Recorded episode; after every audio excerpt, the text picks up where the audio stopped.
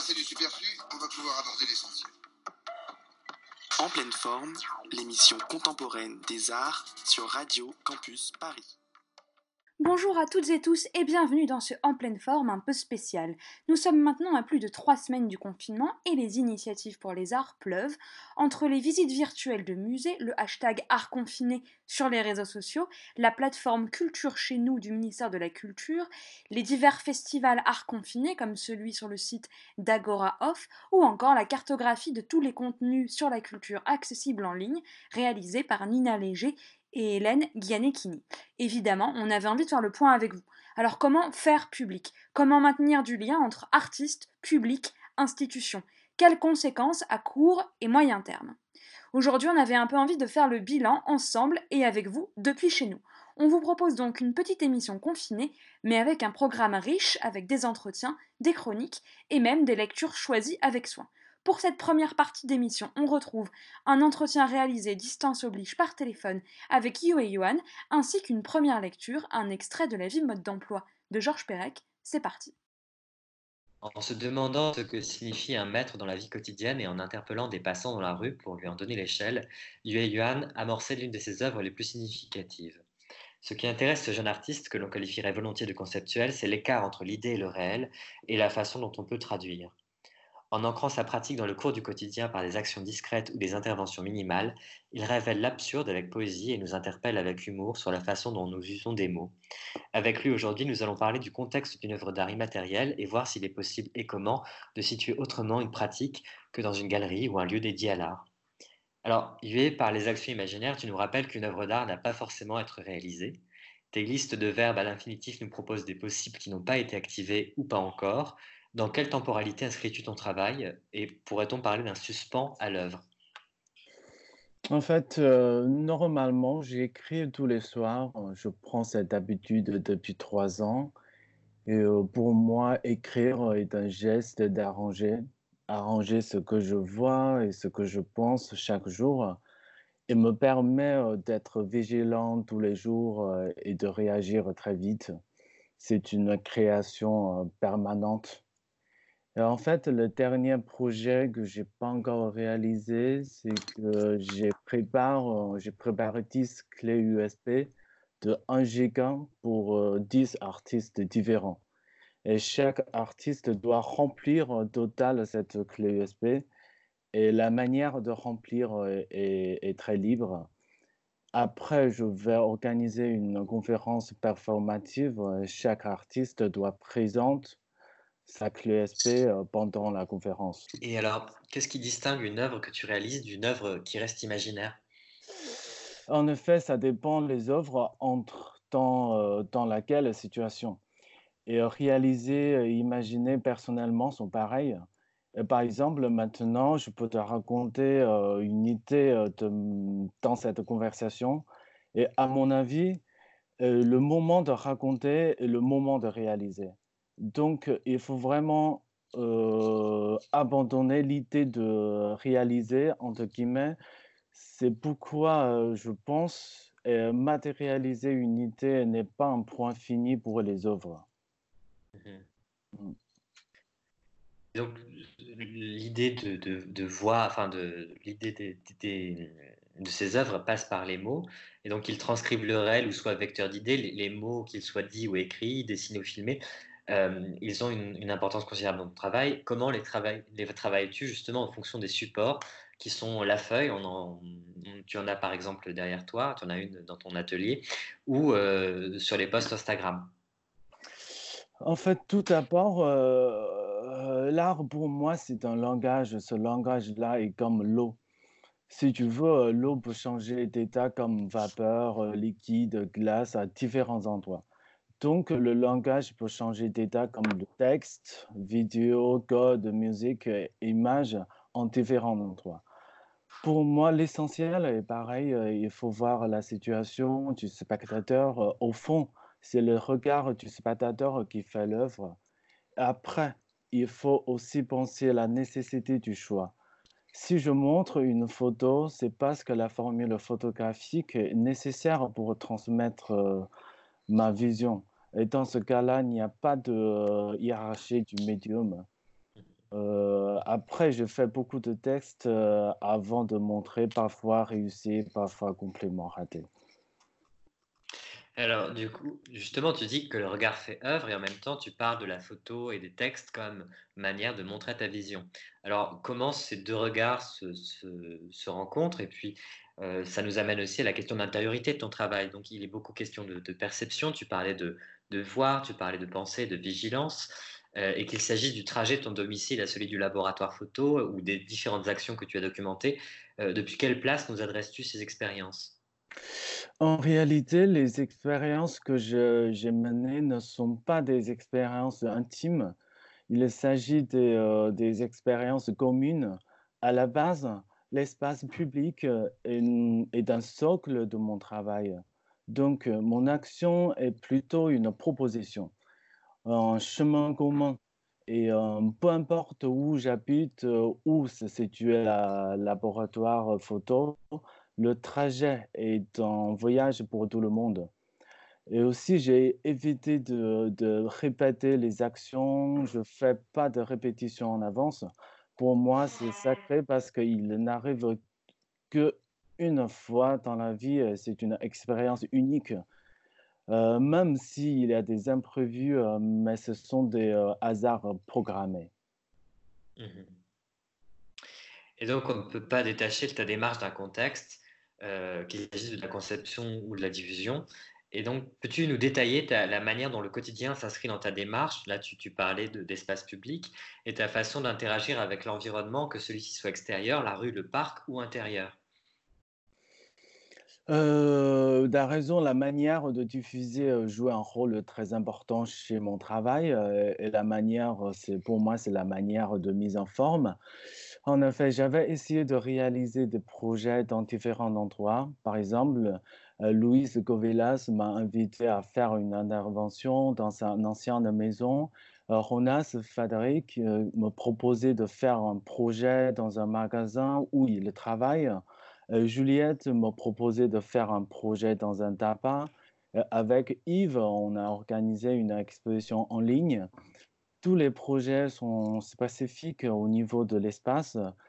Et euh, j'aimerais bien mon travail comme un bateau qui euh, circule sur euh, cette rivière de la société sous différentes dimensions et dans la vie quotidienne. Mmh Alors, effectivement, ce que tu dis, tu évoques différents projets dans les tabacs, tu as utilisé des vitrines et tu as aussi travaillé sur le format du, site internet avec, Yves Bartlett dont tu parlais. Quel pas de côté cela traduit-il et comment envisages-tu en même temps ta place sur ce, cette rivière du, quotidien et, et, en même temps dans les centres d'art et les galeries puisque tu devais exposer en ce mois d'avril à la galerie Doyangli ah oui, c'est vrai que j'ai fait aussi des expositions dans les galeries, les centres d'art, mais la galerie pour moi est un médium, un endroit de rendez-vous. mais j'ai essayé aussi de questionner la manière de faire dans cette situation. Par exemple, dans la galerie Dongyang, j'ai réalisé un contrat de prêt pour cette exposition c'est-à-dire euh, les œuvres que, j'ai exposées ne, sont pas ne peuvent pas être vendues euh, ni euh, d'être collectionnées. Mais si vous voulez, vous pouvez emprunter cette œuvre sous certaines conditions. J'espère que mon travail peut échapper à la valeur donnée par le marché. Mmh mmh. Et donc, du coup, tu, ce travail, tu, as, tu, tu le disperses. Euh, tu le photocopies, tu le, diffuses assez largement, mmh. euh, euh, avec, l'idée d'intégrer le plus de public possible, de, partager l'expérience Ouais, ouais. En fait, j'aimerais bien mon travail qui, qui n'est pas un travail très précieux. enfin, l'idée, c'est de partager avec le public Enfin, c'est plus large possible. Mmh mmh. Et donc finalement, le public, tu peux aussi donc, le toucher par les, par les, les, sites. J'aimerais bien que tu, tu, me parles un peu plus de ce travail que tu as fait pour, pour les sites internet et sur les réseaux sociaux. et, la façon dont tu envisages justement la, la, propagation de, tes œuvres immatérielles sur ces, sur ces endroits-là Par exemple, le, dernier projet que je fais, c'est aussi un, site. c'est les chats que je rencontre dans la rue et les chats perdus, les feuilles que je, j'ai photographiées. Mmh enfin, les, deux rencontres, j'ai mis ensemble sur un site web et mmh tout le monde peut regarder, partager.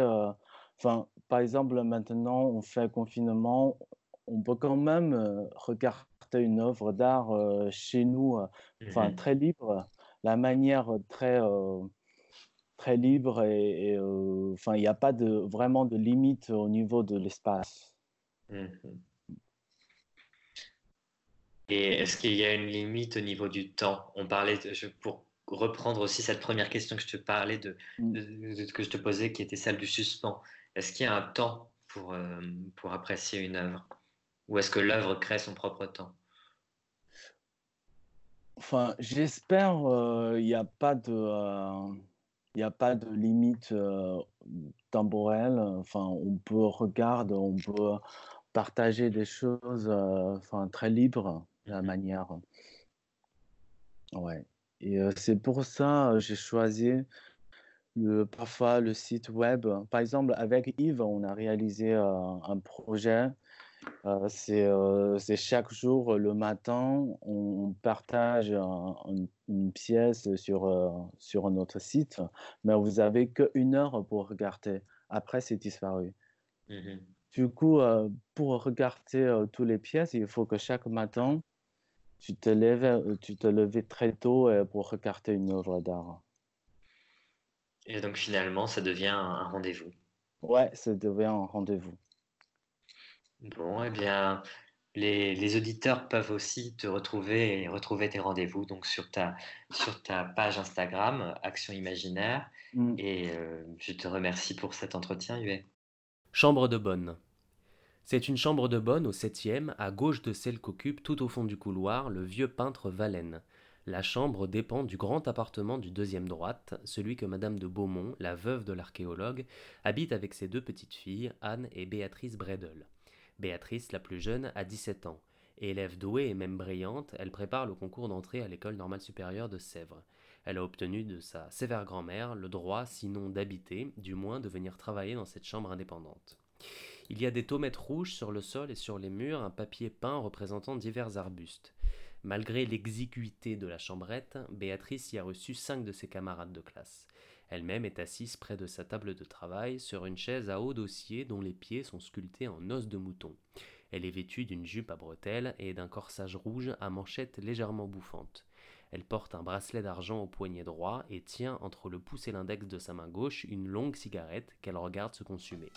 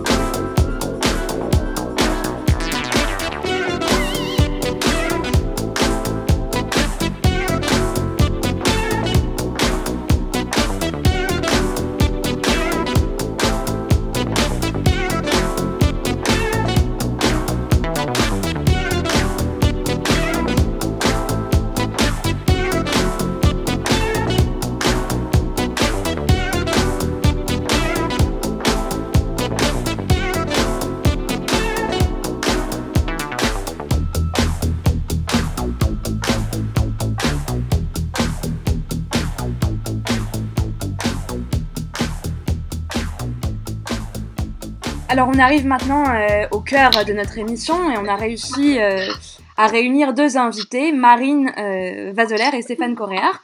Marine, tu es une ancienne chroniqueuse d'en pleine forme et tu reviens euh, sur notre plateau virtuel euh, et tu es désormais journaliste pour le quotidien de l'art et en particulier son supplément hebdomadaire. Et Stéphane Coréard, vous êtes le co-directeur de la galerie Love Co et vous êtes aussi, entre autres, critique d'art, commissaire d'exposition et le fondateur du salon galeriste. Alors bonjour à tous les deux et merci beaucoup euh, d'être parmi nous. Alors pour lancer un peu la conversation, j'aurais euh, une première question pour vous. En quoi est-ce que le confinement mo euh, modifie euh, vos habitudes de travail jusque-là? Et dans quelle mesure est-ce que vous avez dû vous adapter ou est-ce que au contraire ça n'a rien changé pour vous?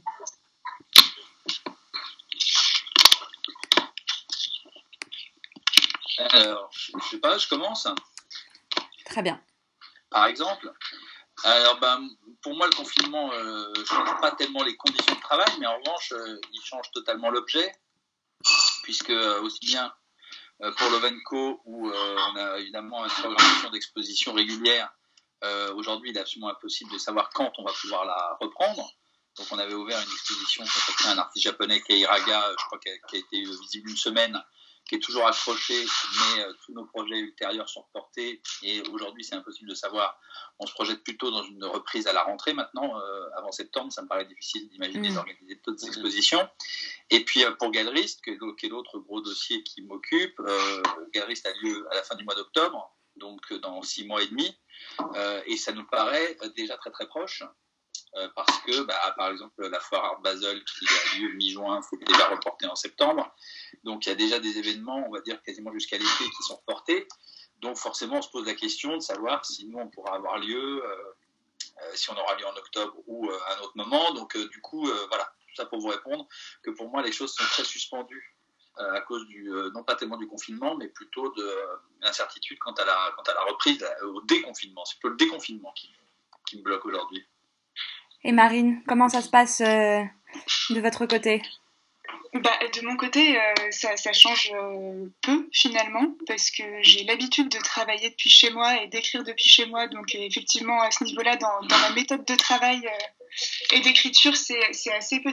Enfin, voilà, ça change assez peu.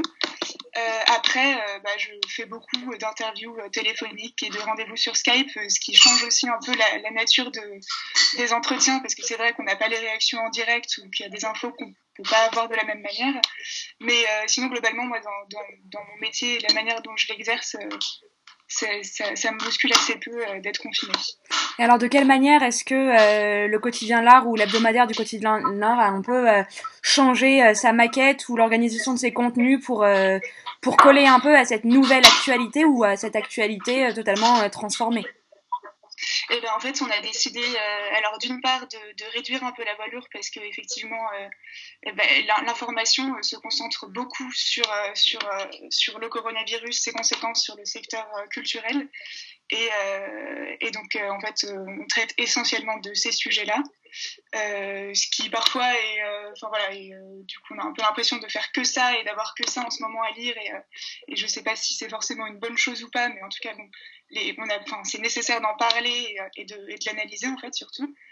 Après, oui, on a dû réduire un peu, un peu les numéros parce que, parce que voilà, enfin, le, le, le monde de la presse, le secteur de la presse est impacté aussi économiquement par, euh, par cette crise sanitaire euh, et économique.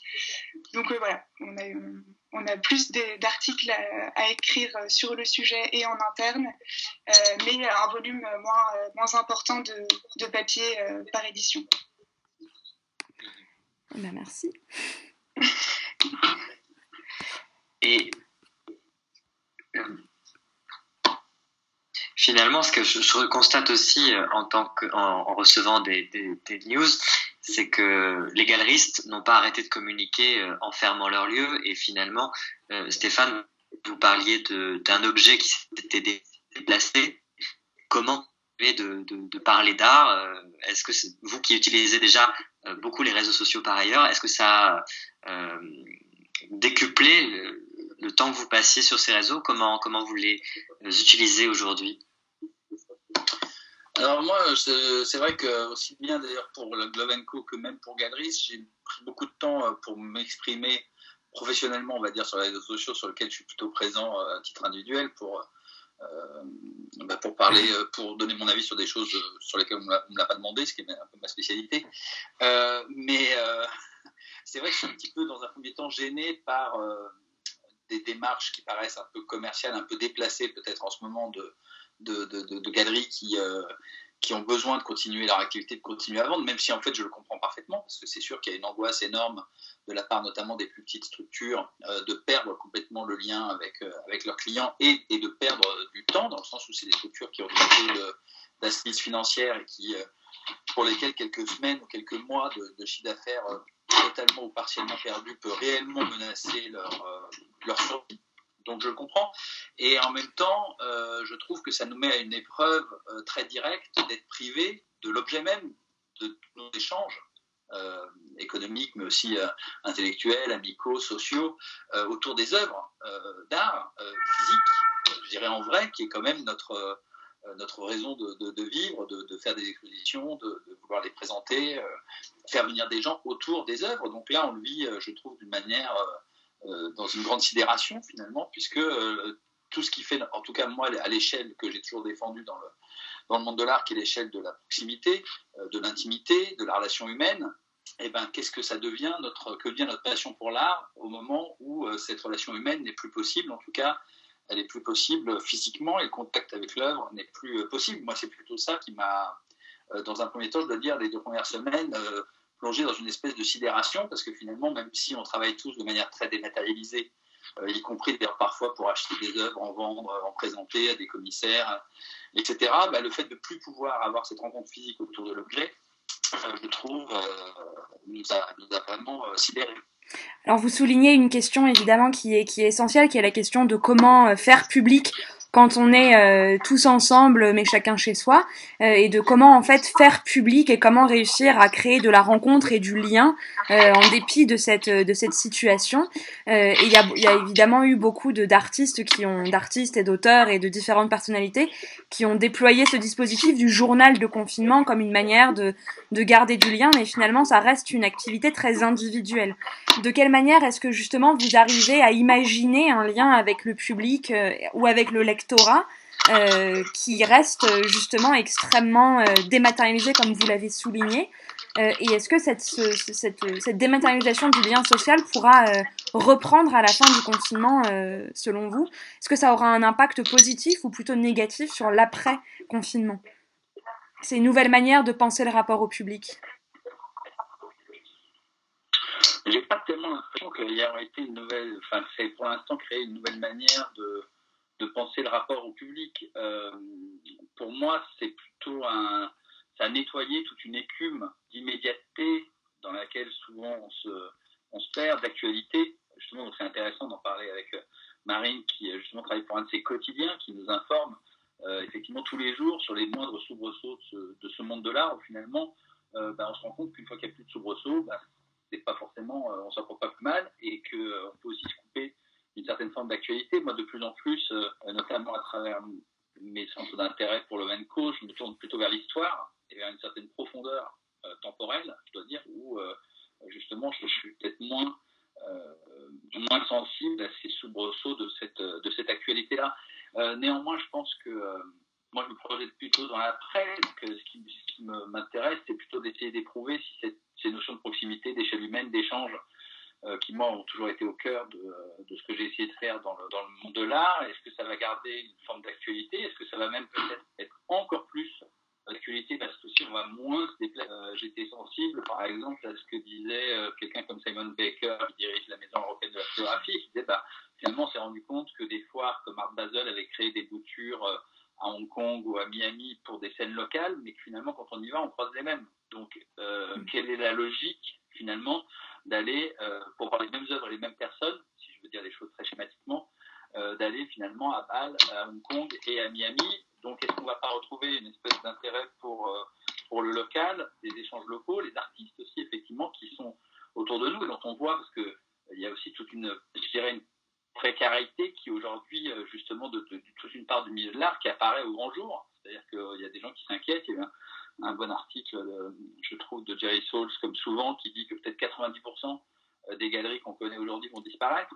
Euh, on voit que beaucoup d'artistes sont, aussi menacés, donc je pense que ça nous fait prendre conscience de cette fragilité qui nous entourait et, et, dont on se, tout le monde ne se rendait pas forcément compte et tout le monde ne se rendait pas non plus compte à quel point nos actes et notre manière à nous-mêmes de travailler finalement a de l'impact sur cet écosystème. Marine, tu voulais réagir justement sur cette question de l'écosystème et peut-être de l'inégalité euh, de certaines institutions parce que on sait que le ministre de la Culture euh, et le gouvernement a alloué des, un certain un budget à la culture, mais euh, ce budget n'est peut-être pas réparti de la même manière selon qu'on est un musée national, une fondation ou une galerie. Est-ce que tu pourrais peut-être nous donner quelques précisions sur les manières dont cette dont l'argent circule en, en soutien et en en accompagnement aux, institutions qui seraient en, difficulté puisque leur activité est totalement euh, interrompue.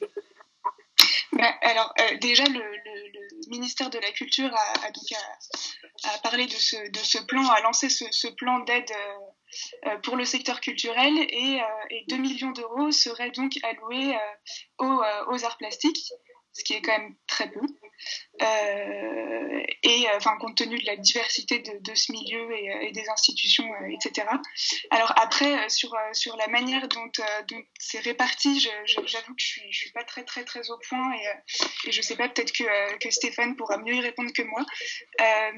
par contre, après, c'est plutôt la manière dont les institutions sont touchés différemment. Enfin, typiquement des, très grands euh, gros musées, euh, des, sortes de mastodontes comme le, Centre Pompidou euh, va être, je pense, touché plein fouet. En tout cas, c'est ce que me disait Serge Lavigne il y a quelques jours, qu'en termes de billetterie, les, pertes allaient être énormes. Je ne sais plus exactement ce qu'il me disait. Il me semble que c'était 1,2 million d'euros par mois de pertes en billetterie.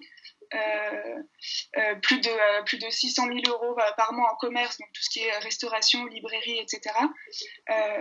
et puis après, il y a des musées qui reçoivent des, subventions. enfin, le, le, MUSEM, par exemple, a, à, Marseille, pardon, euh, me disait qu'il euh, fallait faire ces calculs de, pertes euh, économiques et financières de manière assez, assez, assez nuancée, enfin, très, très finement, parce qu'en fait, à la fois, ils ont, effectivement des pertes de revenus puisqu'il n'y a plus de recettes, mais que de toute façon, eux, ils reçoivent une subvention de 25% du ministère de la Culture, donc ils n'ont plus que ça en ce moment pour, pour, pour vivre, mais qu'en même temps, ils ont moins de dépenses. Donc du coup, il va falloir vraiment analyser en fait à la fois l'absence de recettes, mais aussi l'absence de dépenses. Donc voilà, il disait que, l'analyse devait se faire de manière assez, assez fine et que du coup, pour l'instant, c'était encore très compliqué de, de, savoir vraiment en fait comment, enfin, quelles, quelles seraient les pertes réelles. Donc en plus, on n'a aucune visibilité sur la fin de la pandémie. En tant que tel, on ne sait pas vraiment euh, quand, quand ça va s'arrêter, quand est-ce qu'on va être déconfiné. Et puis quand on sera déconfiné, euh, peut-être que euh, de toute façon, les échanges internationaux, vont rester très compliqués. Donc, euh, donc ça fait c'est très difficile pour les musées euh, à la fois de, enfin les institutions de, prévoir en fait euh, voilà, les, conséquences à ce niveau-là. Mais après, pour ce qui est de la répartition de l'aide, oui, je, suis, je, pense que Stéphane pourra peut-être le savoir un peu mieux que moi. Alors, en effet, Stéphane, il y a eu un, fonds, si j'ai bien compris, du CNAP qui a été créé d'acquisition de, exceptionnelle. Est-ce que ça fait justement partie des, des soutiens en galerie euh, oui, en fait, euh, je crois que le CNAP pilote deux aides différentes. Il y en a une qui est à destination des artistes, mais aussi des critiques, de tous les gens qui sont impliqués dans des projets qui ne se feront pas ou qui sont reportés, euh, etc. Ou aussi des gens qui ont investi de l'argent dans des projets, notamment en termes de production, qui s'avèrent bah, qui s'avère inutilisable parce que, parce que les projets seront annulés, etc. Donc je crois que pour la production, c'est limité à 2500 euros par artiste. Ensuite, pour les, pour les critiques, pour les artistes qui devaient toucher des, euh, des rémunérations, même si beaucoup de structures publiques, notamment, ont dit qu'elles maintenaient les rémunérations pour les artistes un petit peu à l'image de ce qu'on invite aussi les spectateurs de concert, par exemple, à faire en ne se faisant pas rembourser les billets. Et puis de l'autre côté, il y a un fonds d'acquisition exceptionnel, je crois d'un montant de 600 000 euros qui a été alloué euh, effectivement au CNAP pour acheter des œuvres euh, pour le FNAC, pour le Fonds national d'art contemporain, euh, dans la limite de 25 000 euros par œuvre.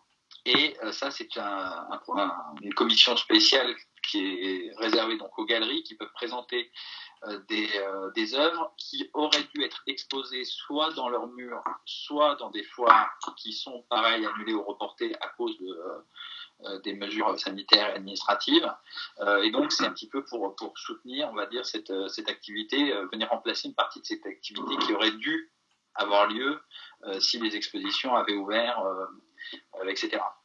Et pour compléter ce que disait Marine sur les musées, effectivement, je pense que les musées sont aussi très impactés en termes d'événementiel puisque par exemple la Fashion Week, les, je crois que les deux prochaines Fashion Week sont annulées, et, on sait que par exemple ça, ce sont des, événements qui aujourd'hui pèsent assez considérablement dans les business models des musées, mais je crois qu'à plus, euh, plus moyen et long terme, les musées ont beaucoup d'inquiétudes par rapport à leur modèle sur les ressources propres, notamment issus du mécénat ou des euh, partenariats avec des entreprises, bah, tout simplement parce qu'on n'a aucune visibilité euh, sur l'impact économique qu'aura la crise sur ces dites entreprises et aussi sur la manière dont elles vont vouloir faire évoluer leur stratégie d'investissement, de communication et même d'ailleurs de charité. Alors il y a quelque chose que vous que vous soulignez tous les deux un petit peu en creux dans cette cette question de l'inégalité des institutions et de l'absence de visibilité, c'est la question de la mobilisation finalement des outils euh, des outils numériques et de la dématérialisation. Parce que de la même manière que Marine, tu parlais du centre Pompidou un peu comme un mastodonte qui allait être impacté de plein fouet, mais en même temps ça fait partie des institutions qui, du fait de leur statut national et international, ont depuis longtemps anticipé la dématérialisation, l'existence en ligne et qui ont déjà déployé de multiples moyens d'exister en ligne par la présence euh, de MOOC, euh, de podcasts, euh, de multiples de visites guidées virtuelles, etc., etc. Est-ce qu'il n'y a pas justement une profonde inégalité des institutions vis-à-vis de la présence du numérique? Stéphane Corin, vous évoquiez tout à l'heure le fait d'être vous-même très présent en ligne à titre personnel, mais ce n'est pas forcément le cas de, de tous les galeristes ni de toutes les petites institutions. Je pense notamment au musée de la vie romantique de Paris qui existe très peu en ligne et même beaucoup d'autres institutions. Est-ce que justement cette question de la présence en ligne et de la, de la mobilisation des outils numériques, c'est pas un enjeu décisif? Si, alors je pense que bah. c'est... Ah, allez-y. Non, non, dis-moi. Non, d'accord, ok si, je, pense que c'est en effet un, enjeu assez important. Et puis, euh, et puis euh, il me semble que 62% des, musées n'ont pas de site. Donc, euh, c'est vraiment quelque chose sur lequel il faut encore probablement travailler. Tu parles à échelle nationale 62%, c'est national en France Alors, il faudra peut-être vérifier ce chiffre, mais, mais c'est ce que j'avais en tête. alors, après moi, ce qui me pose plus problème avec euh, ce, numérique, alors je trouve que c'est très bien et c'est très important d'être présent en ligne et de proposer gratuitement, surtout en ce moment, euh, bah, l'accès à des visites, euh, des visites d'expositions numérisées ou des analyses d'œuvres en podcast, etc. Surtout que le podcast marche très bien. mais moi, ce qui me pose plus problème, c'est qu'en fait, euh, le, numérique n'est pas du tout accessible à tous, à tous les publics, et du coup, le, problème d'accessibilité des musées se repose aussi euh, par ce, par ce biais-là. Euh, parce que en fait, bah, tout le monde n'a pas un ordinateur, tout le monde n'a pas une bonne connexion Wi-Fi, et en fait, bah, l'accessibilité à ces contenus-là reste aussi bah, assez, minime. En fait, il faut que le public soit déjà au courant euh, qui a tous ces contenus qui sont disponibles sur les sites des musées, ce qui n'est pas forcément le cas. Voilà, donc il y a tout ce, travail aussi autour de, l'accessibilité du numérique qu'il faudrait encore faire euh, au-delà déjà du, voilà, du développement par les musées de, ces ressources-là. Euh, Stéphane Corrard, vous vouliez rebondir aussi sur la question? Oui, parce qu'au-delà de la question du numérique euh, pur, je trouve ça, ce qui est intéressant, c'est de voir que beaucoup d'institutions se, sont posées simplement la question du public. Euh, d'ailleurs, elles ont parfois été un petit peu moquées sur les réseaux sociaux par des gens disant, bah, disant finalement, il faut qu'il y ait cette crise pour vous poser la question euh, de votre public, de votre lien avec le public, de la communication par le biais numérique avec ce public. Moi, ce que j'observe, c'est que euh, évidemment, euh, bah, ça a ouvert les vannes, c'est-à-dire que des choses qui pouvaient être réclamées par de nombreux, par exemple, de, chercheurs euh, sur l'accès libre à des images, à des images de haute définition, à des fonds de collection, etc., finalement est rendu possible par, par cette crise, peut-être de manière transitoire ou peut-être de manière plus, plus durable. ce que j'espère, ça pose aussi la question, je crois que chacun se repose aussi la question de, de son propre public, c'est-à-dire que ce n'est pas du tout les mêmes problématiques pour un musée comme le Louvre qui est visité à 90% par des touristes, euh, dont une majorité d'étrangers, ou pour le centre Pompidou, qui, hormis euh, certaines expositions très grand public, euh, peine à accueillir un public autre que parisien ou francilien. Donc, je pense que leur stratégie en est impactée, que, que, que la manière dont ils vivent aussi la préparation de la reprise en est également en est également impacté. Par ailleurs, il y a aussi la question de, qui, à mon avis, beaucoup d'institutions se posent, c'est qu'est-ce que j'ai envie de communiquer, quel est mon rôle, quelle est ma mission? J'ai vu par exemple beaucoup d'institutions, de, de, musées un petit peu euh, euh, tenter d'aller flirter avec des people qui mettent en avant tel ou tel objet de leur collection, etc. Puis aussi beaucoup d'internautes qui disent euh, c'est quoi ces contenus complètement bidons, donnez la parole à vos conservateurs, à des gens qui ont quelque chose de sérieux à nous dire, euh, etc. Donc c'est toujours un peu ces tensions-là qu'on retrouve dans ces moments-là, je crois. Alors on a, on, a beaucoup parlé jusque-là euh, des institutions et de justement de cette question du rapport entre l'économie et les publics. Mais finalement, il y a aussi la question évidemment euh, des artistes dont le statut euh, peut déjà être parfois euh, extrêmement précaire et dont la précarité va peut-être être, être renforcée par la situation, la situation actuelle. Alors, on a, on a entendu dans cette émission plusieurs témoignages d'artistes très différents qui nous disent de quelle manière ils réinventent ou ils adaptent leurs pratiques d'un point de vue très matériel à la situation. Comment est-ce qu'on Comment est-ce qu'on continue de pratiquer sans forcément avoir accès à son atelier ou à ses, ou à ses matières premières, mais d'un point de vue peut-être plus structurel euh, Qu'est-ce qui est mis en place pour justement maintenir le lien d'abord entre les artistes et les institutions et les galeries, et puis aussi pour les, pour les protéger peut-être euh, économiquement? On a beaucoup parlé des mesures qui étaient mises en place pour protéger les salariés, pour protéger les auto-entrepreneurs.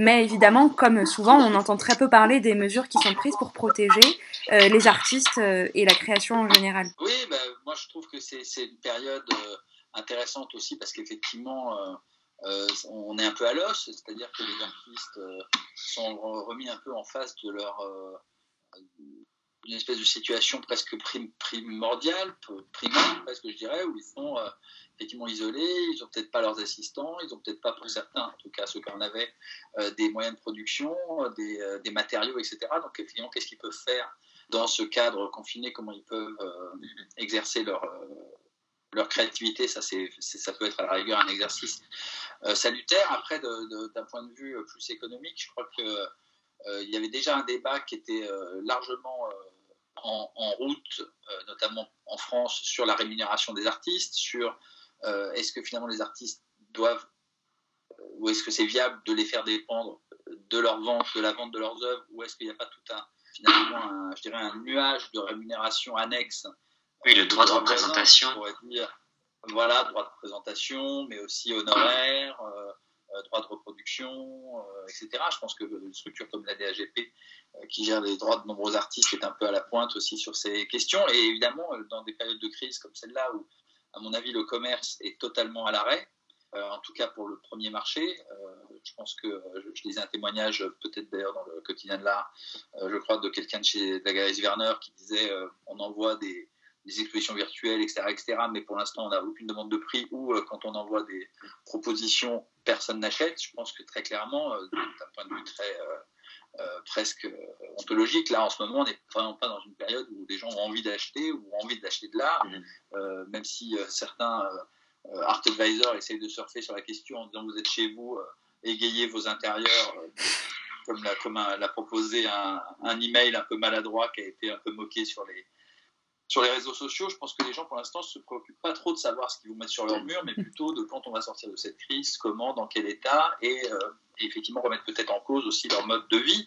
Euh, donc c'est vrai que, euh, que l'art, qui apparaît parfois, peut-être pour certains ou pour beaucoup, un luxe, l'achat d'œuvres d'art peut être quelque chose de réellement secondaire. Donc je pense que ça, ça, implique effectivement qu'on se pose la question de savoir bah, comment, comment vont vivre dans cette période-là et au-delà les, les artistes. Oui, complètement. Et outre. Alors, vous évoquiez les. Pardon. Tu, je te non, laisse la question, Non, je t'en prie, vas-y. Vous, évoquiez, euh, Stéphane, les, viewing rooms et, euh, il y a également un certain nombre de ventes qui ont eu lieu ou qui vont avoir lieu ces prochains temps. Donc, je pense notamment à Piazza euh, ou des galeristes qui euh, s'engagent à reverser une partie de leurs ventes à des associations, voilà, avec ce, hashtag qu'on retrouve beaucoup qui est Protège ton soignant. Vous, ne croyez pas en ces ventes, par exemple? Alors, ça dépend. Chaque chose est particulière. Moi, par exemple, j'ai reçu un un dossier pour des achats d'œuvres de la galerie euh, de Guido Romero Pedrini euh, que je trouvais au contraire très juste parce qu'il disait bah, il y aura, je crois, 40% pour la galerie, 40% pour l'artiste, 20% pour, euh, je crois que c'était pour l'Institut Pasteur, me semble-t-il, dans son cas.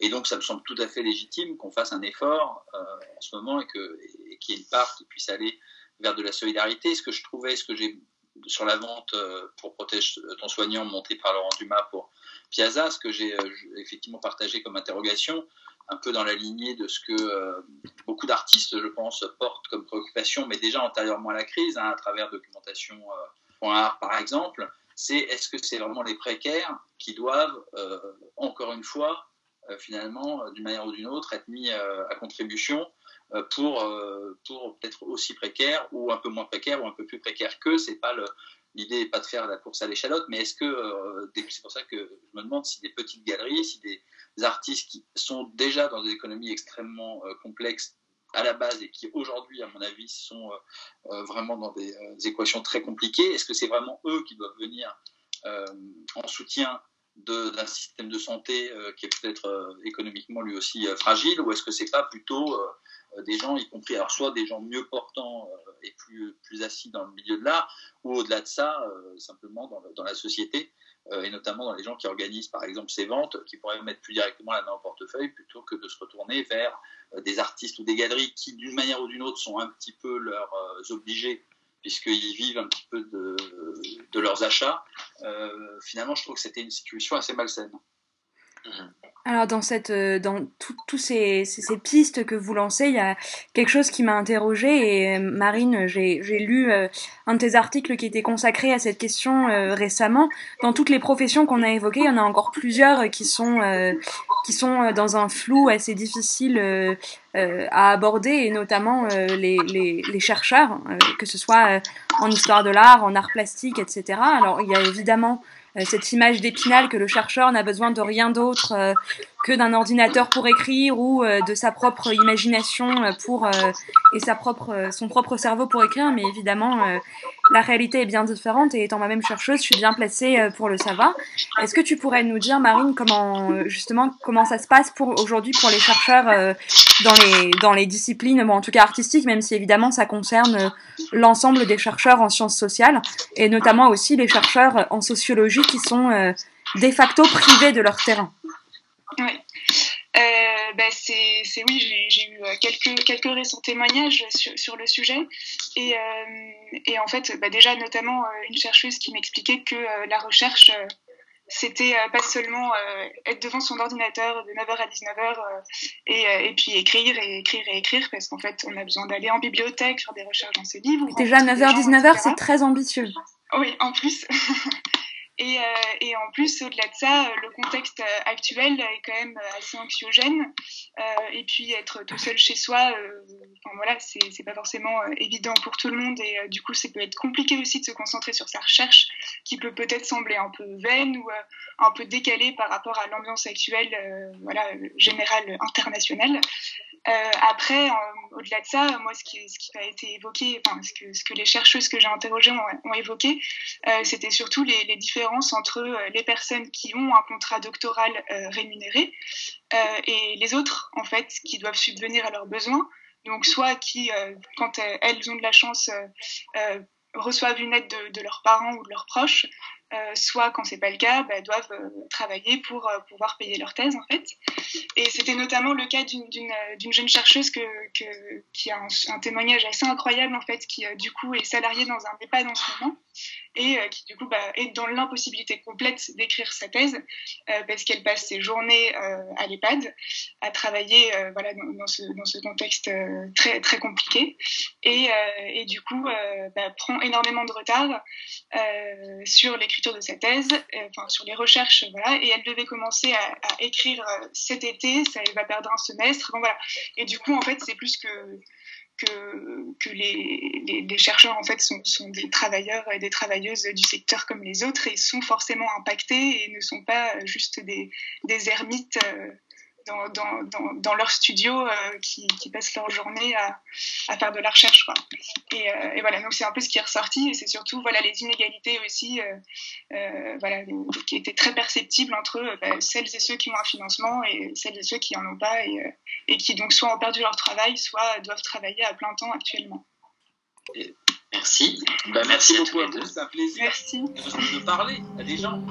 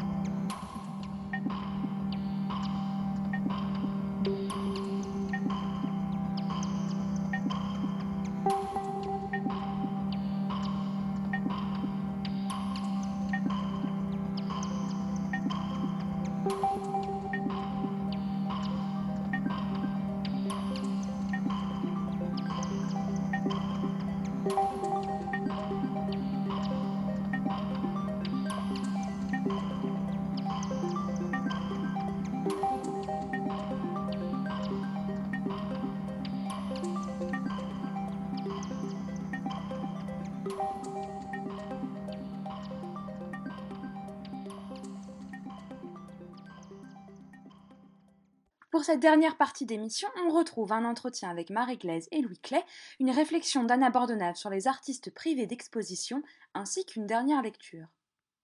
Annulé, reporté pour cause de Covid-19, en application des mesures annoncées par le président. Voici le message qui fleurissait partout dès le 12 mars, nous annonçant déjà un mauvais printemps. Ces expositions, performances, événements, festivals divers qui n'ont pas pu avoir lieu sont aujourd'hui, comme nous, suspendu à l'horloge en attente de reprogrammation. Deux jours après l'annonce du président, le 14 mars, c'est l'événement Gamma 57, organisé par la Maison des Arts de Malakoff, qui devait avoir lieu.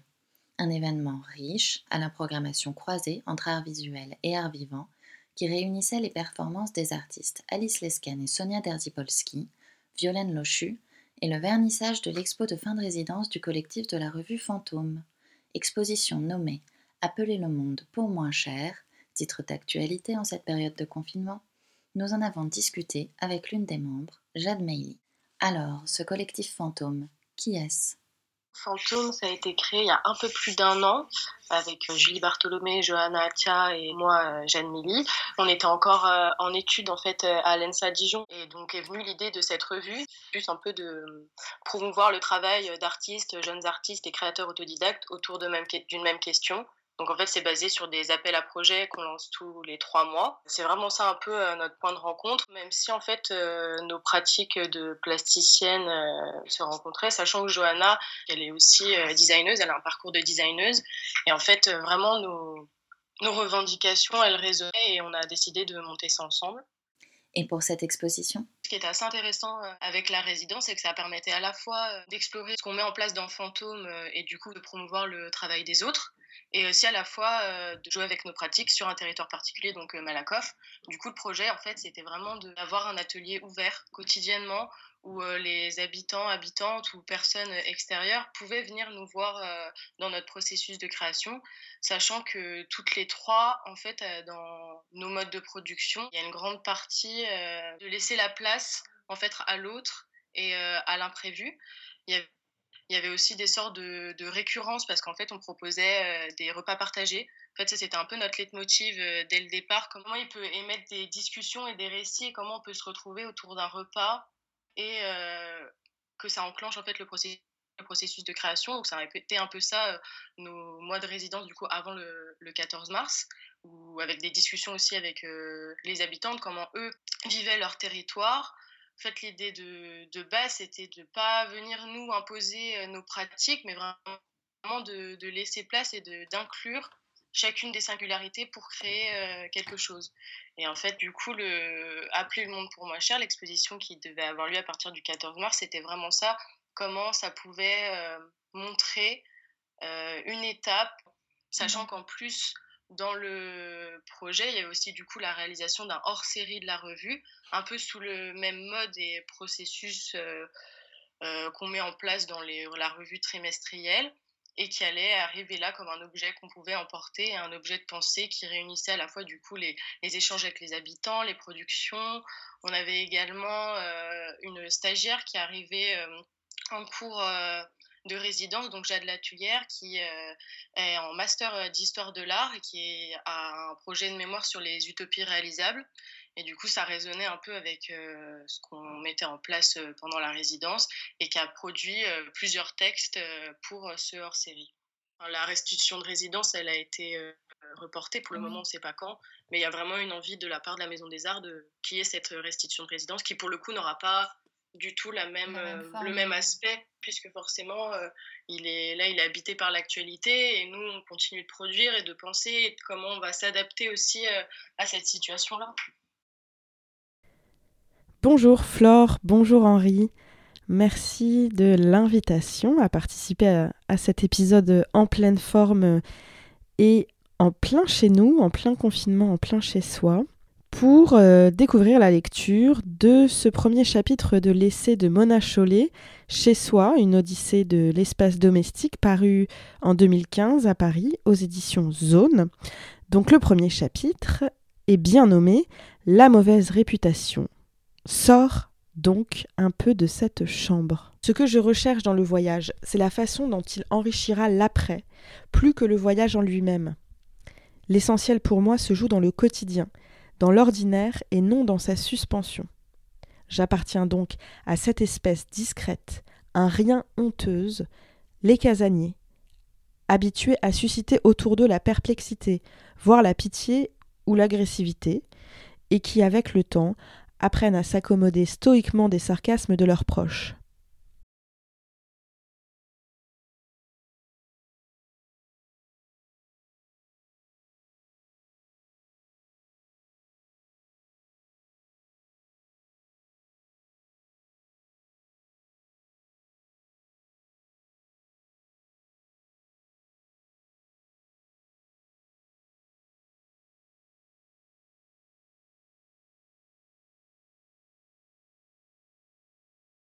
Merci Louis Clay de bien vouloir répondre à mes questions.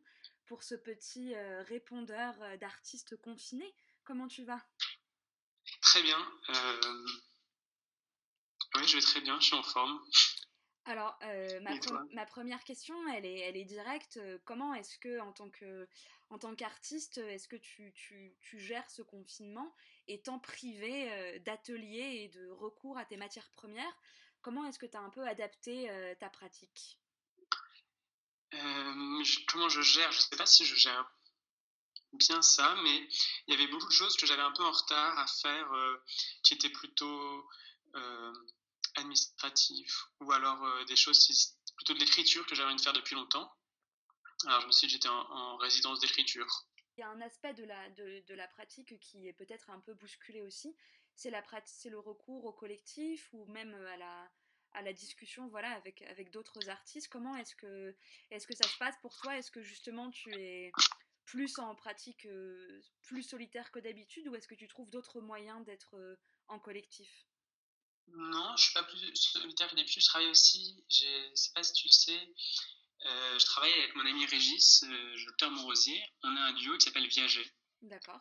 Et on fabrique tout un tas d'objets fonctionnels plus ou moins euh, bizarres.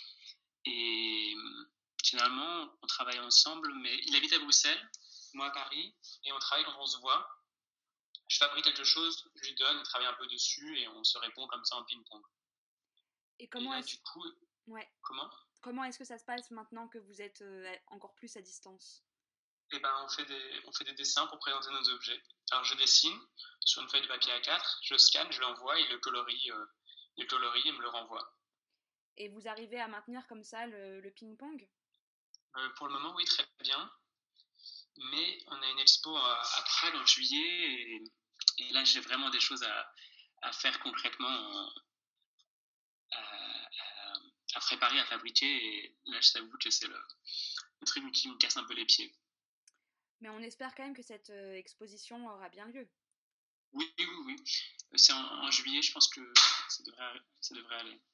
Alors, il y a une, justement une question, euh, on espère que cette exposition aura bien lieu, mais il y a beaucoup de beaucoup d'artistes qui se sont vus justement euh, privés d'exposition, et c'est une thématique qui a d'ailleurs été abordée dans cette émission. Est-ce que toi, tu es fragilisé d'un point de vue euh, économique par, par le confinement? Est-ce qu'il y a des retombées directes pour toi? Comment est-ce que ça se passe Comment est-ce que ça se passe pour toi de ce point de vue-là? J'ai pas d'expositions qui ont été annulées là pour le moment. Mais euh, il y a des petites, euh, des petites choses euh, par-ci par-là qui m'ont été proposées. Comme quoi? C'est pas des choses rémunératrices, hein, c'est juste des, des expos, histoire de. enfin, même pas des expositions, mais des, des projets, histoire de, de garder le contact. Tu voudrais en, nous en évoquer un? Oui, alors c'est euh, Baptiste Mano et Marc qui ont, qui ont fait un répondeur téléphonique. Et là, pendant tout le mois d'avril, euh, tu appelles un numéro de téléphone et tu as une œuvre d'un artiste sonore, ça dure une minute. Et tous les jours, c'est différent.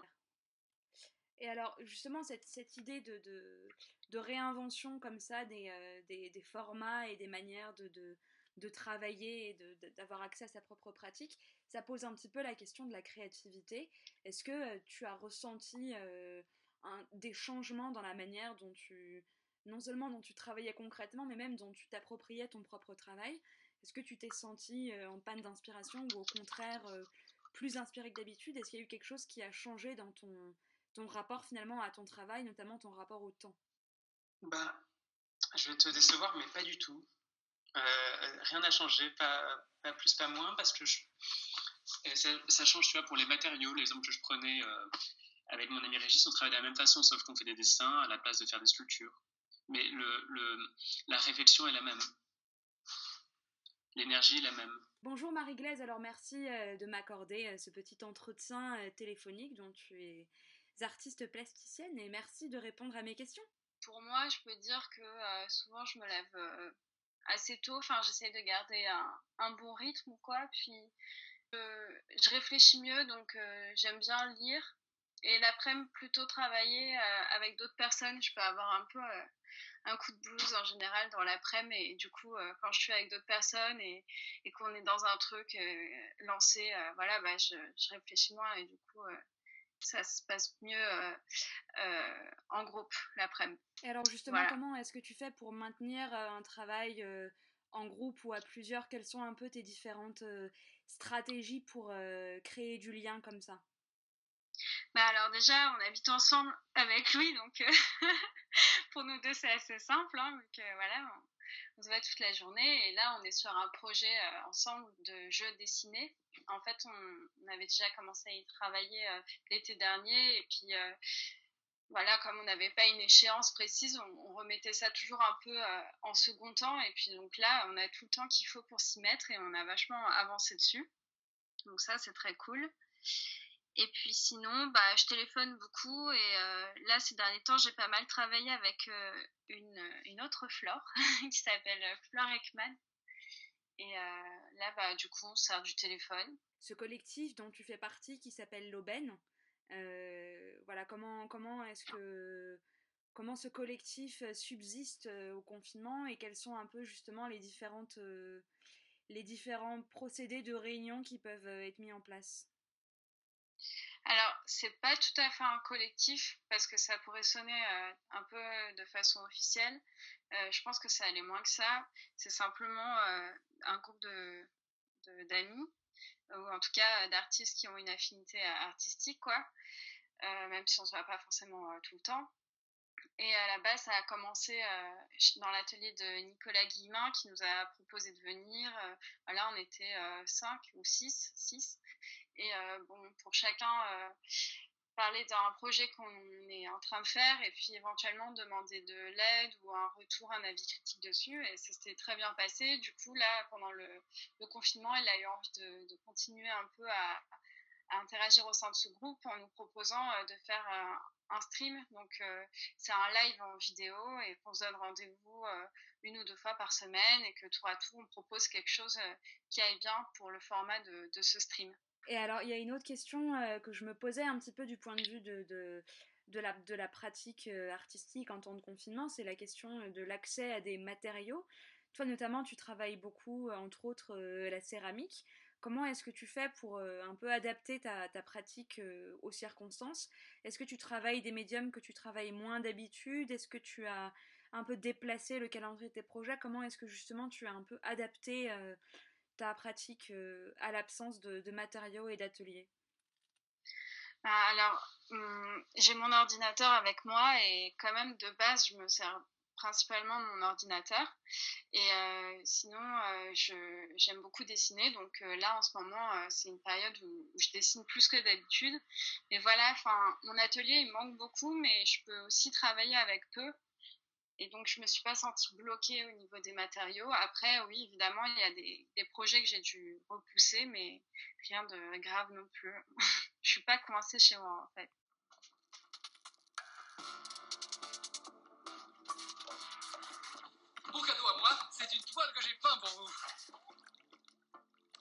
Débarrassés du superflu, on va pouvoir aborder l'essentiel.